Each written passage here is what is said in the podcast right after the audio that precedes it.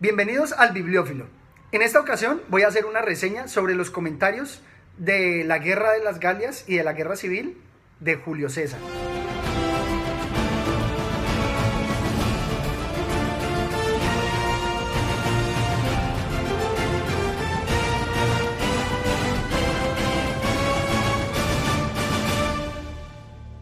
La lectura de este libro es muy apasionante. Llegué a este libro debido a la curiosidad que me generó la lectura de varias novelas históricas, entre ellas unas de Posteguillo y otras de Colin McCulloch, donde narra la historia de emperadores. Está escrito de una manera tan clara y sencilla que recuerda casi una narración fluida como si fuera una novela. El autor, el emperador Julio César, nos muestra sus habilidades como historiador y su gran narrativa. Nos cuenta todos los sucesos de forma objetiva, clara, y casi que uno se olvida que el que lo narra es el mismo protagonista de estas historias. Solamente algunas veces se escapan unas reflexiones sobre el autor y es lo que le da mayor notoriedad, porque pues son las reflexiones que le generaron al propio protagonista. Me pareció magnífico encontrar las descripciones de las batallas, las descripciones de aparatos o máquinas de guerra propios de la época. Nos presenta los comentarios pormenorizados casi que por cada año del tiempo que duraron las batallas, todos los ires y venires, todos los enfrentamientos contra los galos primera, en primera instancia, con toda la información relevante del campo de batalla, las ubicaciones, los desplazamientos que tuvieron lugar. Lo importante de la historia es que le da un tratamiento a sus adversarios muy responsable. Nunca se muestra que los desprecie o los trate despectivamente, lo cual muestra su calidad como militar al no eh, subestimarlos. Por eso es que esta obra muestra la gran calidad personal e intelectual del emperador.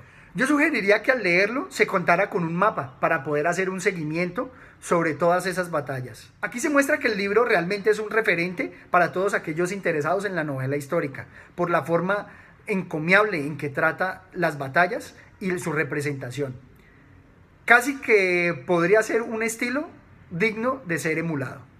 El libro hace que la historia sea muy divertida. Nos cuenta todos los ires y venires por toda la Galia, cómo fue eh, enfrentándose a las tribus galas hasta finalmente apaciguarla.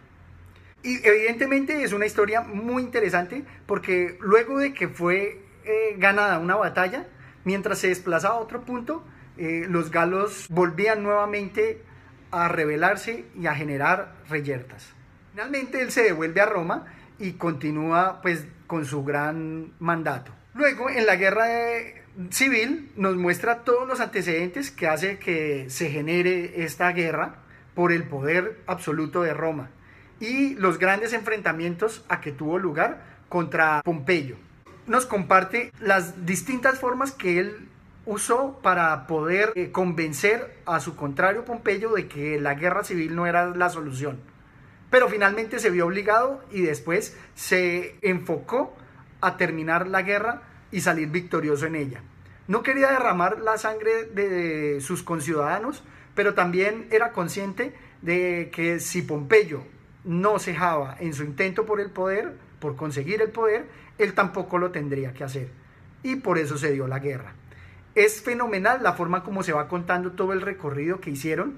Primero eh, por Italia, luego en la parte de Grecia, para finalmente perseguirlo hasta Alejandría. Evidentemente les va a parecer muy interesante esta lectura. Creo que es una lectura obligada para saber todo lo bonito que hay en la historia y más aún para ver todo lo que se cuenta en películas sobre este gran personaje que fue Cayo Julio César. Este tipo de obras históricas despiertan mucho la curiosidad.